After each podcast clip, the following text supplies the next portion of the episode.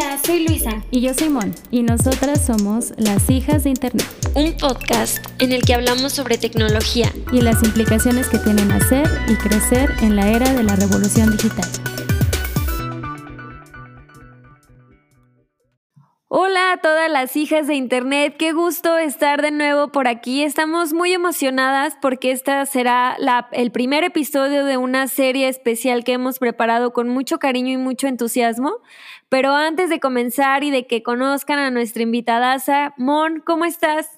Hola Luisi, súper bien. Estoy muy contenta de ya poder compartir los resultados y, un poco de lo que hicimos con esta investigación, porque sí fue algo, al menos para mí, muy nuevo y, me encanta la idea de poderlo estar compartiendo con, con todas las hijas de internet. ¿Y tú, Luisi, cómo estás? Igual que tú, de emocionada y de feliz. Este proyecto eh, lo tenemos desde el año pasado, pero bueno, pues hasta ahora va a ver la luz y sí, estamos muy emocionadas porque aparte es algo que, que, es como una cajita que abrimos y que bueno, seguimos aprendiendo y descubriendo. Esta serie de podcast está enmarcada en una investigación que hicimos que se llama La Internet también es de las infancias, que busca conocer cómo utilizan la Internet los niños, niñas y adolescentes, conocer sus perspectivas respecto a si se sienten seguros y seguras en línea y cuáles consideran que son los principales obstáculos para desarrollarse libremente en Internet. Toda esta investigación fue gracias al programa de líderes LACNIC y los puntos de vista y opiniones expresados en este documento y en esta serie de podcast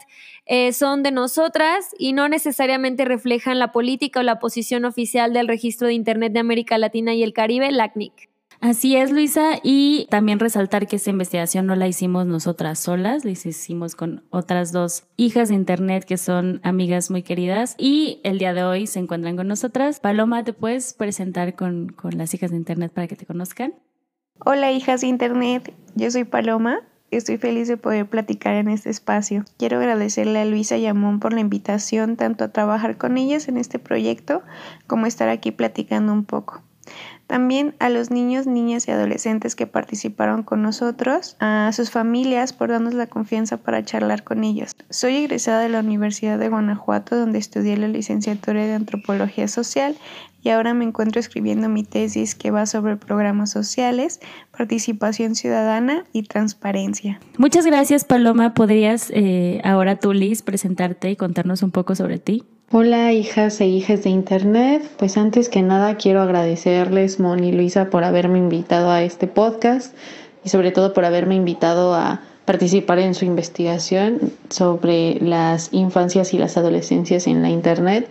De verdad aprendí muchísimo y fue una experiencia que, vaya, o sea, de verdad estoy muy agradecida y que sin dudarlo la volvería a vivir. Ay, Paloma Liz, la verdad es que estuvo muy chido trabajar juntas, fue una gran experiencia. Y también quisiera agradecer a Alejandra Erramuspe, que fue nuestra tutora del ACNIC y que nos acompañó en todo este proceso. Que bueno, ella estaba desde Uruguay, eh, Paloma desde San Cristóbal de las Casas Chiapas, Liz estaba y Liz Mon y yo también estábamos en Guanajuato, en ciudades diferentes y bueno, eso es como de las cosas más chidas que tiene Internet y que pudimos hacer esta investigación de manera simultánea y de manera remota. Pero bueno, ya vamos a platicar un poquito más de la investigación. Claro que sí, Luisa. Me gustaría un poco hablar de cómo hicimos esta investigación. Que como ya les comentó Luisa, lo que tratamos de hacer es conocer cómo niños, niñas y adolescentes utilizan Internet. Y esta serie de podcast que desarrollamos a partir de la investigación, también trajimos a niños, niñas y adolescentes para que ustedes conocieran y escucharan cómo cómo fue el proceso de entrevistar a niños, niñas y adolescentes basado en la metodología que desarrollamos. Esta metodología está dividida en cinco ejes principales en los que tratamos de conocer básicamente cómo acceden y utilizan Internet niños, niñas y adolescentes, cuáles son sus perspectivas sobre ciberseguridad y cuáles creen que son las principales amenazas y riesgos al estar en Internet y cómo los mitigan. También consideramos el eje de bienestar digital para conocer cómo los hace sentir estar conectadas y conectados en Internet y el eje de disfrute en el que nos interesaba conocer qué ofrece Internet para cada niño, niña y adolescente entrevistado cómo disfrutan la conexión a la red y qué hacen para divertirse en Internet. También mencionar que, bueno, es una metodología cualitativa, aunque también una parte del documento ustedes van a poder ver como todo el desarrollo de análisis de datos que se aventó Lamón. Y la otra parte es, es, investigación cualitativa, es situada, la desarrollamos en la, en la ciudad de León y en la ciudad de San Cristóbal de las Casas, un focus group en cada uno y dos entrevistas de profundidad en cada ciudad. Esto para ver si encontrábamos diferencias que tuvieran que ver con cuestiones geográficas. Y bueno, pues sin más, este, me gustaría preguntarles eh, ¿qué fue lo más chido o interesante que les pareció de la investigación? Pues yo creo que lo que se me hizo más interesante de toda esta investigación fue la parte de conocer cómo eh, las infancias y las adolescencias usan la internet y sobre todo las cuestiones de la ciberseguridad, de cómo estas personas se protegen, qué es lo que saben.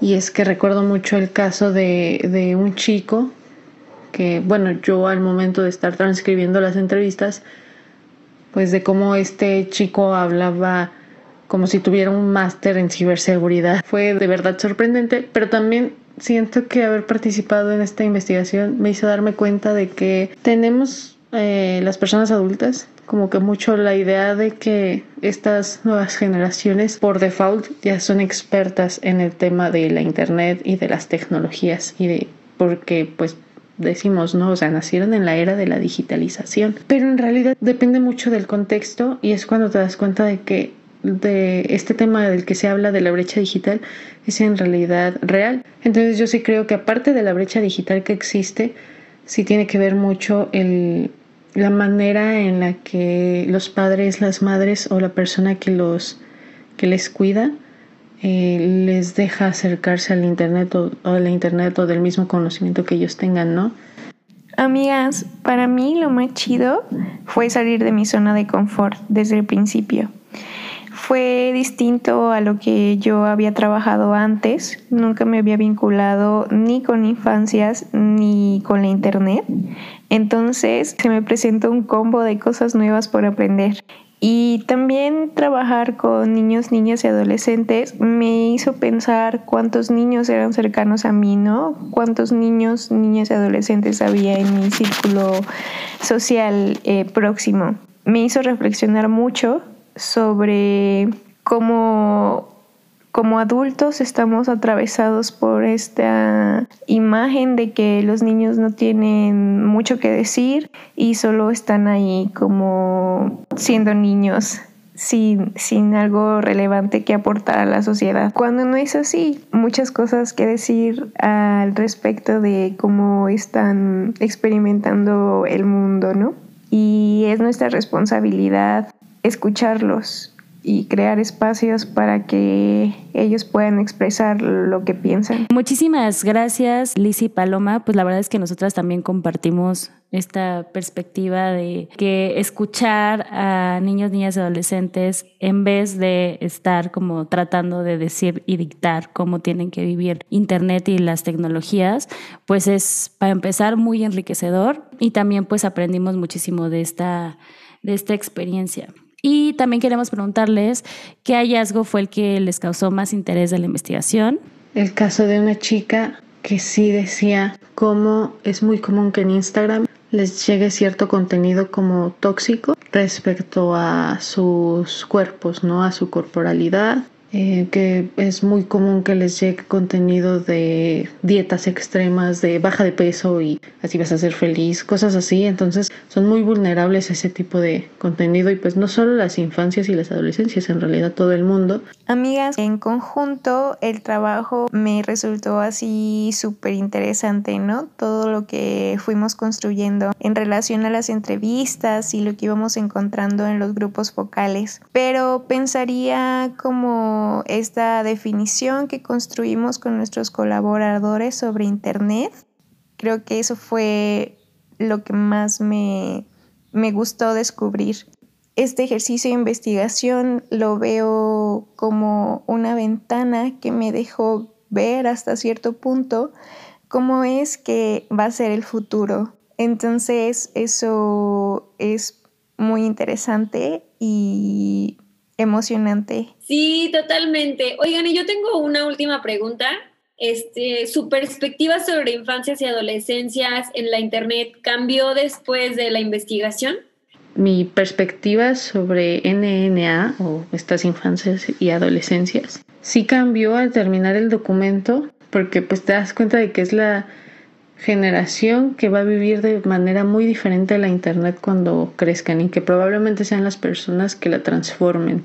Y creo que estamos eh, las personas adultas que, bueno, vivimos en un mundo adultocéntrico, entonces que se les den las herramientas y las posibilidades para que toda la población de NNA tenga como que el acceso, el conocimiento, las habilidades digitales para prepararse para lo que se viene, ¿no? Porque yo sí creo que en un futuro la Internet va a ocupar un rol quizá más central como el que, pues ahí de por sí, ahorita ya lo tiene con todo esto que pasó de la pandemia. Sí cambió mucho por el simple hecho de tener un encuentro con niñas, niñas y adolescentes mantener como un diálogo, eso fue un parteaguas de verdad como, no solo como en mi experiencia como investigadora, sino más bien como paloma, creo que fue muy relevante. Y también observar como esta relación con Internet, porque pues sí en algún momento igual lo dice Liz, o sea, como que de entrada pensamos que como son miembros de esta generación, pues ya lo dominan, ¿no? Pero en realidad, pues no todos los niños, niñas y adolescentes tienen el mismo acceso y el mismo conocimiento al momento de navegar en, la red. Y ya a estas alturas es relevante que esa información sea para ellos accesible y que tengan conocimientos básicos para que la Internet sea un espacio seguro para ellos. Creo que mi relación con los niños, niñas y adolescentes a partir de esta investigación pues va a ser muy diferente porque voy a poner como prioridad escucharlos y saber que ellos son los que están experimentando esta era digital de forma más cercana y que es nuestra responsabilidad que la, tanto la red como el mundo real sean espacios seguros para ellos. Y bueno, ya para cerrar, no sé si quieran decir algo más, que nos compartan sus redes sociales, donde las podemos encontrar. No, muchísimas gracias a ambas, de verdad me han ayudado bastante en en todo este proceso de haber salido de la licenciatura. No saben cuánto las adoro. y sí, cómo no, este, les voy a pasar mi cuenta de Twitter. Aparezco como arroba. Normalmente ahí subo de todo un poco y pues sí, una parte se la lleva a hablar sobre mi tesis de licenciatura que justo la estoy haciendo sobre los procesos de reproducción y normalización de la de la violencia del narcotráfico usando un concepto que se llama capitalismo gore eh, de Sayek Valencia, se les recomiendo esa lectura, en Facebook y TikTok, pero todo esto a través de los memes. Entonces, ya cuando esté lista yo les aviso. Pues nada, amigas, muchas gracias por el espacio. Siempre es un gusto platicar con ustedes. En redes tengo Instagram y Facebook. Aparezco como Paloma VB pues ahí luego suelo compartir lo que estoy leyendo o algunas reflexiones sobre la cotidianidad. Muchas gracias amigas. Pues muchas gracias Liz y Paloma por estar en este episodio. También pues invitar a todas las hijas de Internet a que escuchen la serie de episodios de Internet también desde las infancias. La verdad es que tanto Luisa como yo en el podcast como todas en las entrevistas quedamos muy, muy impresionadas y salimos con nuevas ideas y con nuevas perspectivas de cómo niños, niñas y adolescentes utilizan Internet. Y pues muchísimas gracias por escucharnos y acompañarnos en esta investigación. Así es, en un mundo cada vez más digitalizado, escuchar las experiencias de niñas, niños y adolescentes es muy relevante. Se trata de un mundo que ellas y ellos están contribuyendo a configurar y es nuestra responsabilidad pensar y garantizar condiciones mínimas de acceso y seguridad para que puedan acceder a Internet y que Internet sea un espacio seguro para ellas y para ellos. Muchas gracias por acompañarnos. Recuerden que nos pueden encontrar en las redes sociales como Hijas de Internet y que en la caja de descripción del podcast dejaremos algunas referencias que utilizamos para el programa.